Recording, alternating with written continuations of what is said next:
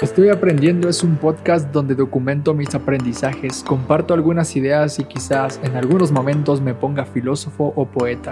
Simplemente quiero vaciar los pensamientos de mi mente, compartir aprendizajes para aprenderlos mejor y documentar acontecimientos que marquen mi vida para analizarlos en algunos años.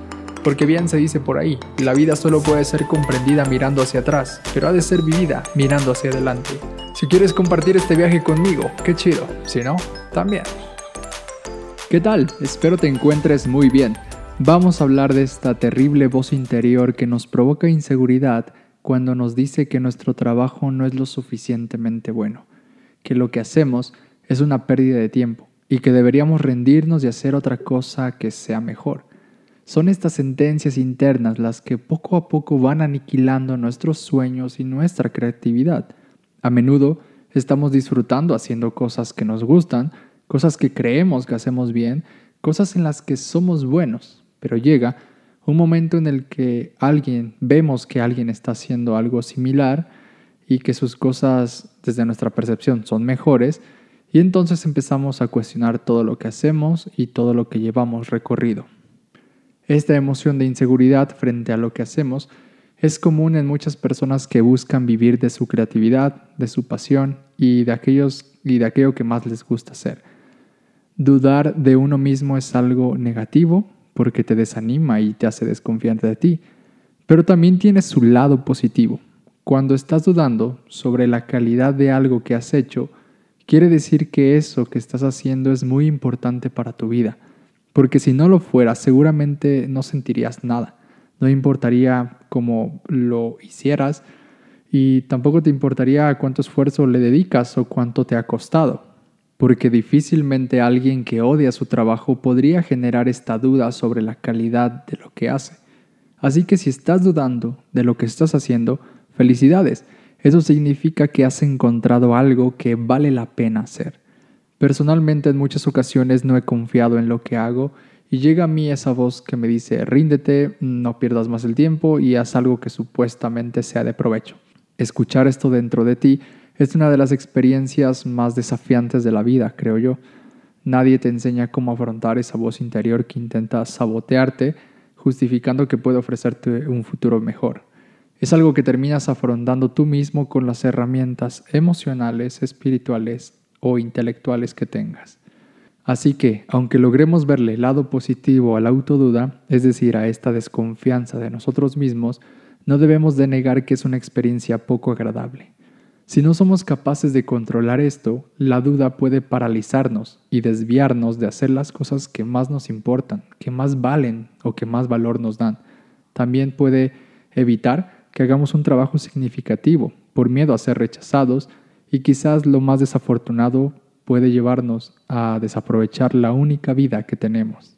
Entonces la capacidad de silenciar esta voz que nos llena de inseguridad se convertirá en un superpoder que nos va a permitir construir nuestros sueños y nuestros proyectos para vivir también amando lo que hacemos y haciendo lo que amamos.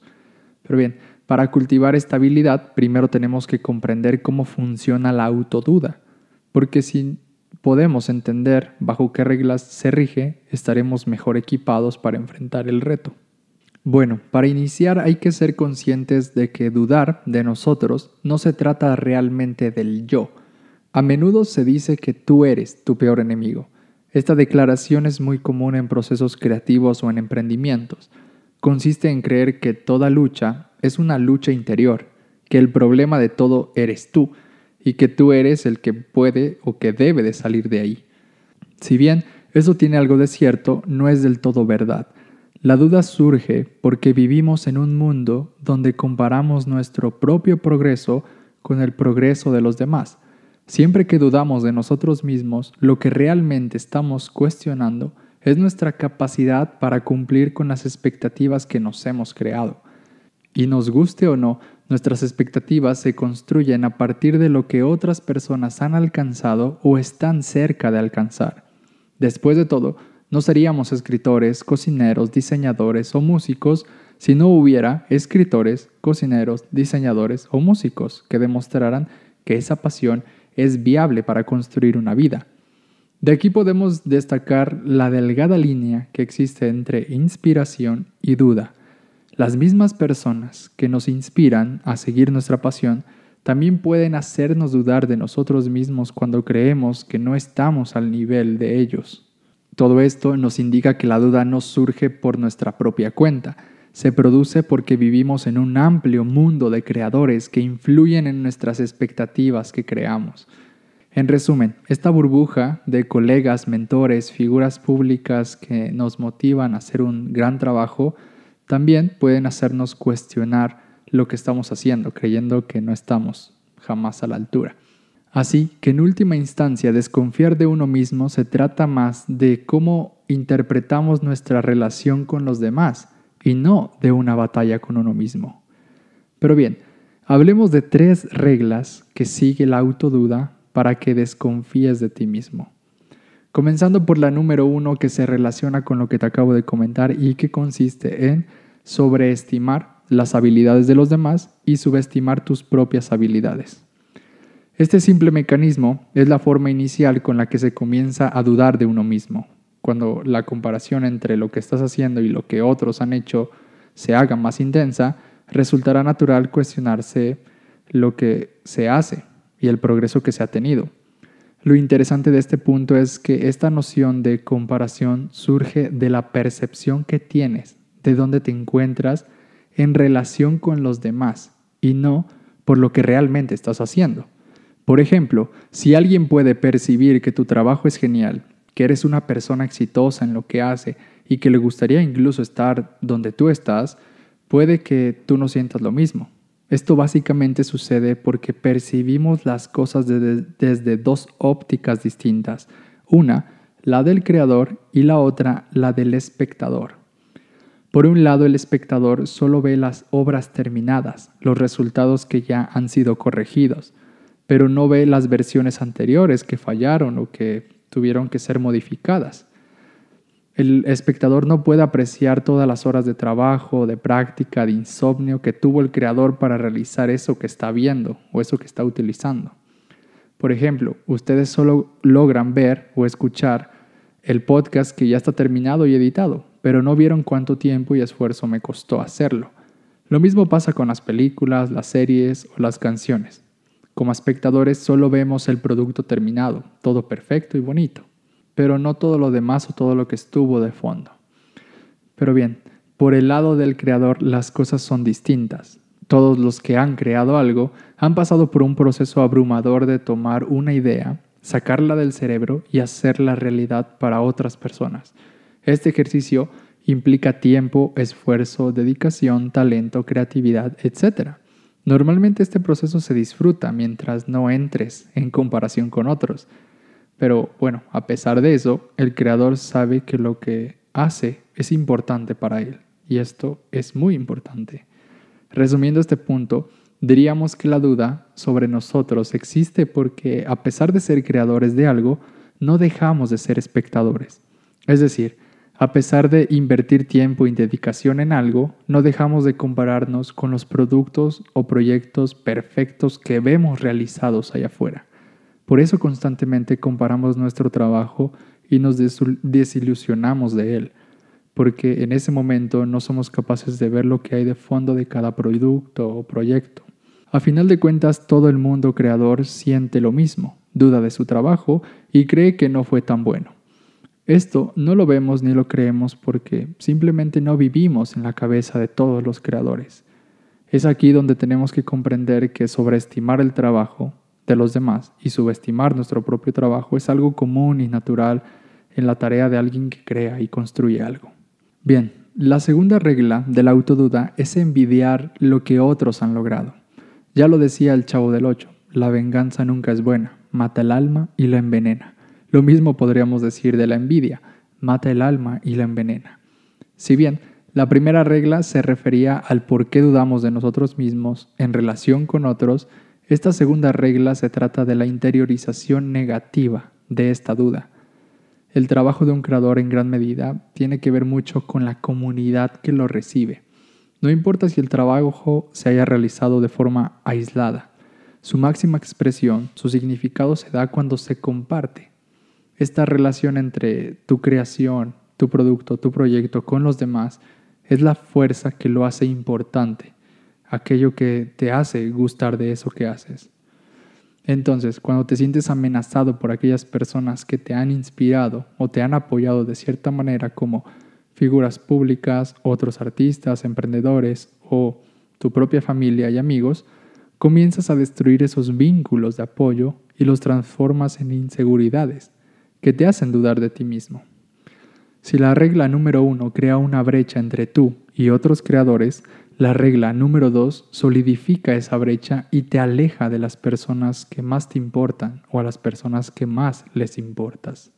En última instancia, lo único que tenemos son nuestros compañeros, amigos y familiares, pero si interpretas sus vidas a través del lente de la envidia, el éxito que tú quieres será relativo al éxito que ellos tengan y los verás como fuentes de competencia en lugar de fuentes de inspiración.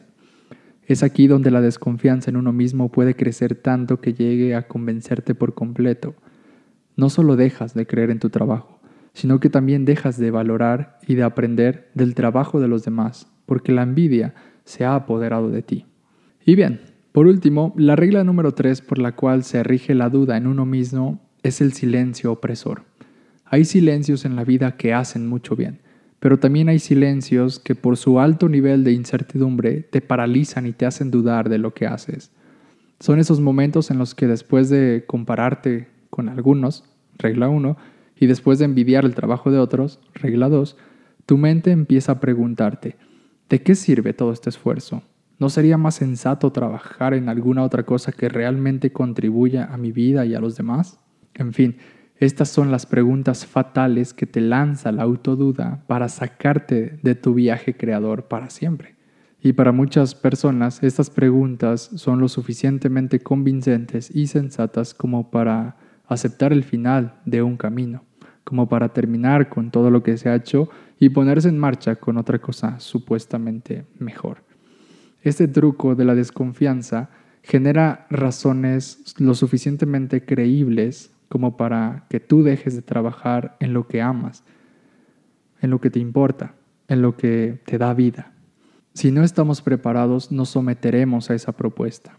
Esto pasa porque la duda vive únicamente en el ahora, no sabe nada más de lo que puede ver ahora y experimentar en este preciso momento. No puede imaginar ningún tipo de futuro en el que los resultados y esfuerzos crezcan con el tiempo o donde tu confianza se acumule con cada cosa que hagas, o donde tus inseguridades se suavicen a medida que avanzas. La duda solo te habla del en el presente y no le importa ni le preocupa tu futuro, simplemente porque no lo conoce y nunca lo conocerá. Así que la duda toma tus frustraciones actuales y te las presenta como si fueran tu futuro.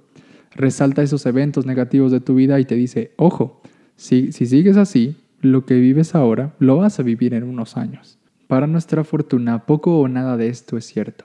Cualquier cosa que sientas que hoy has logrado y que te dé una sensación de satisfacción ha implicado varias horas, días, meses y hasta años en consolidarse. Nada de lo que eres hoy y tienes hoy lo has construido solo hoy. Todo se ha forjado con el tiempo, con la perseverancia que hayas tenido para lograr eso que ahora tienes o eres. Así que si quieres confiar realmente en ti mismo, te aconsejo lo siguiente. Número uno, deja de ser tan duro contigo mismo y date el valor que te mereces. No eres tan malo como piensas. Si estás iniciando, esto es lo último que debes de creer. Mejor convéncete de ser de que eres una persona en construcción, en modo aprendizaje. Considera que eres un aprendiz o un principiante. Esto te va a permitir apreciar el trabajo de los demás y encontrar inspiración en aquellos que ya llevan un camino recorrido. Recuerda ver las cosas como un creador y no solo como un espectador. Así que no te fijes en los resultados, detente a observar los esfuerzos. Segundo, elimina la envidia y déjate inspirar y apoyar por los demás. Deja de creer que estás en una competencia. Mejor reemplaza la envidia por la gratitud y agradece el talento y el apoyo que otros puedan ofrecerte. A fin de cuentas, cada quien está construyendo su camino. Si logras asumir la inspiración como estilo de vida creador, podrás vencer cualquier envidia que te surja en el interior. Tercero y último, olvídate de los resultados a corto plazo y piensa siempre a largo plazo. Si has encontrado algo que amas hacer, es muy probable que quieras permanecer ahí. Entonces vale la pena pensar en ello como un proyecto a largo plazo. Este es el antídoto ante la decepción que muchos experimentamos cuando no vemos resultados inmediatos. Así que siempre que puedas, ve tu trabajo como un proyecto que durará décadas y no días. Así silenciarás la duda y te mantendrás trabajando. Pues bien, gracias por llegar al final de este episodio. Cuéntame por Instagram qué te ha parecido, eh, si tienes algunas herramientas que tú utilizas para vencer eh, esta desconfianza en ti o cómo tú incrementas la confianza en ti. Estas cosas me van a ayudar mucho y bien, juntos así podríamos construir un mejor conocimiento. Sin más, gracias por escuchar, nos vemos en la próxima y mientras tanto sigamos aprendiendo.